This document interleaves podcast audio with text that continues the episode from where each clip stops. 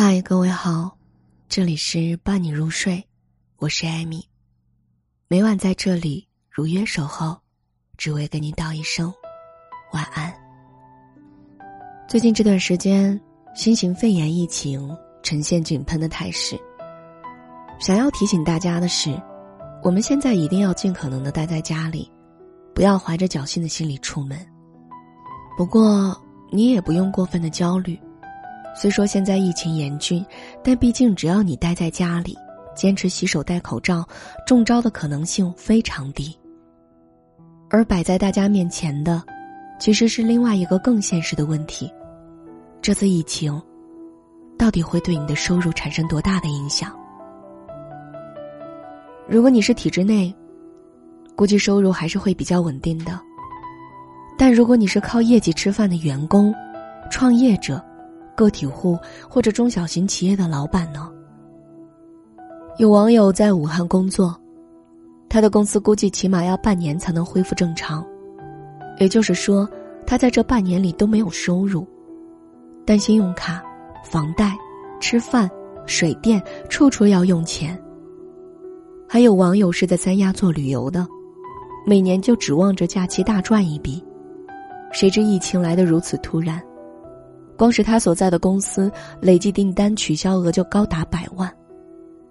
不少企业的小老板，不能开工做生意，但房租、员工工资还是都得照给。本来手头现金就不够，现在就更愁了。现在疫情已经爆发了五十天，但他们不知道，未来的路该怎么走。房租、水电、员工工资、房贷、车贷，样样都是钱。难怪有网友会说：“这个春节，真的是我有史以来过得最糟心的一个了。”真的是应了那句话：“潮水汹涌的时候，没有一个人是孤岛。”前几天，微博大 V 的吃瓜姐妹专用发了一条微博，有七万多的转发，五十五万的点赞。他说，在河北的农村，有一个老大爷戴着口罩，骑着电动车，到处叫卖一元一个的冰糖葫芦。但现在河北基本上每个村儿都封了，街上也没有人，大爷一路走来根本卖不出去。更惨的是，大爷骑车到一个村的村口，还被村口的监督员赶走了。当然，监督员做的没有错。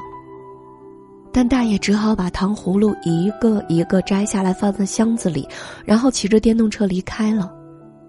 这位博主说了一句：“我不知道这个大爷的生活情况，但是大过年的冒着疫情也要出来，只能感慨一句了。”他还说，有一个六十多岁的老太太，年前进了好几百斤的鸡蛋，预备年后卖给串亲戚的。他之前只是每天骑着三轮车在集会上零售，一人也只要两三斤的那种。现在疫情严重，鸡蛋也卖不出去，也只能在家里放着了。不少人可能都听过二八定律，这个定律放在春节也适用。很多人做点小生意，一年到头百分之二十的时间赚钱，百分之八十的时间亏钱。然后用这百分之二十的时间赚到的钱，去弥补掉百分之八十时间亏掉的钱。我家邻居是一个五十岁出头的中年男子，两个孩子都在读大学，他平时靠做点小生意养活一家人。今年春节，他花高价租了迎春花市的一个摊位，还借了十几万进了一大批货，就等着除夕夜大赚一笔。结果。因为新型的肺炎疫情，一切大型活动取消了，迎春花市场也泡汤了。虽说政府退还了大部分的租金，但十几万的货就砸在手里。邻居五十岁的人了，说起这事儿就眼圈泛红，说：“这个年都不知道该怎么过，也不知道以后该咋办。”有网友说自己之前给人打工三个月。不要一分工资，只要对方教自己烤冷面。学成之后，他在庙会里租了一个摊位，想趁这个春节好好的赚一笔钱。但现在，他只能看着满满两冰箱的食材，一个人在出租屋里边蒙着头哭。哪怕遇到这样的事情，这个小伙子还跑去当志愿者，只希望我们的国家早点好起来。不少人家里是开饭店的，本来过年时生意应该很好，现在餐馆暂停营业，年前准备的所有鲜货，包括牛羊肉，只能通通的浪费掉。知乎上有一句话是这么说的：“受委屈最大的，其实是网络上没有什么声音的工人。你跟他们讲隔离、讲防疫，但是没办法帮他们交房租、水电，一日三餐。”或许有人会说，这种疫情受冲击的只有实体经济，那些做互联网和电商的，没有店铺也不开工厂，应该就没事了吧？我想说，你想的太简单了。如果一个市场里大家都人心惶惶，大部分机构都瘫痪了，生意如何做得下去啊？经济这种事情，牵一发而动全身。每个行业都不可能单独存在，而是会和其他行业紧密相连的。比如做电商的，或许销量不受影响，但工厂停了，你的货从哪里来？快递停了，你的货又怎么发得出去呢？做电影的，并非拍好了就万事大吉，宣发怎么做？播不出去怎么赚钱呢？这个春节，可能是很多电影人的噩梦吧。二零一九年的大年初一，多部贺岁档大片上映，包括《流浪地球》《飞驰人生》等。光是大年初一这一天，票房收入就创造了单日票房纪录十四点五八亿元。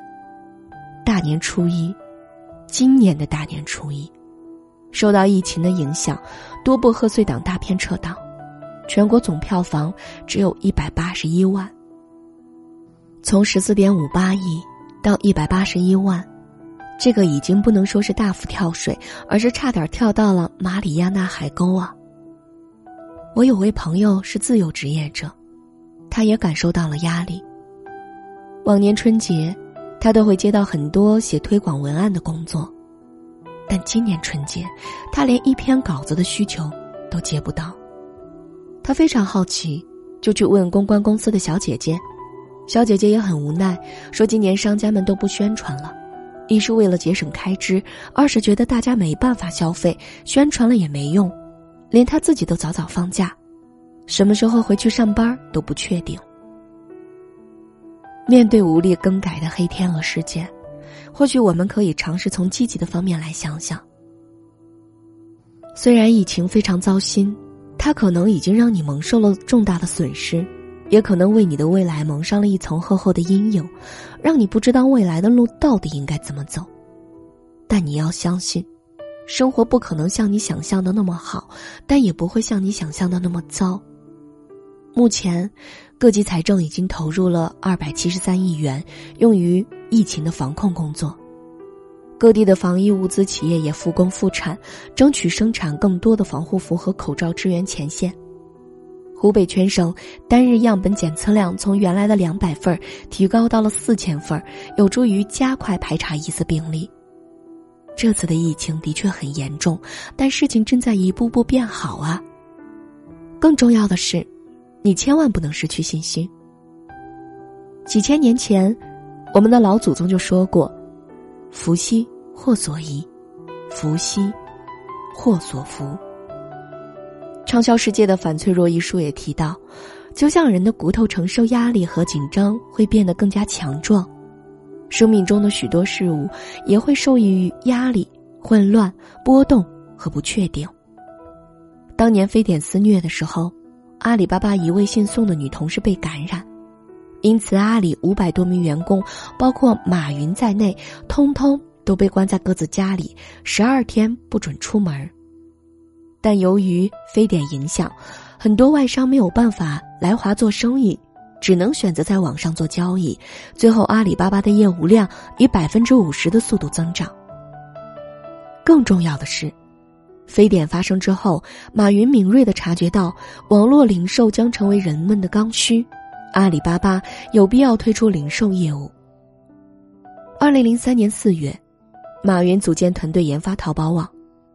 二零零三年五月，淘宝网上线，打开页面，醒目的写着：“纪念在非典时期辛勤工作的人们。”后来的事情大家都知道了。每一次的危机，都孕育着我们新的希望。毕竟损失已经造成，再纠结于过去也没有任何的意义。我们要做的，就是尽可能的面对乐观的未来。如果你在家里无所事事，那么看一本好书，学一门新课程，或者查漏补缺，反思一下工作上的缺失。弥补自己以往的不足，这都是你可以做的事情。毕竟可以在家待着的平静时光不是经常有的，你正好可以趁此机会，摆脱过去的思维惯性，重塑自己的认知，以疫情过后的工作和生活做好准备。这一次疫情，它的确给我们带来了很多损失和痛苦，你可以悲痛，可以流泪，但在痛哭之后。不要忘了擦干眼泪，继续前行。这就是和强者和普通人的区别，他们一样会痛苦流泪，但普通人以眼泪来逃避现实，强者以眼泪来振奋自我。最后，祝疫情早点过去，愿所有患者早日康复，也祝大家能够快点过上正常的生活。这里是伴你入睡，我是艾米。每晚在这里，只为跟您道一声晚安。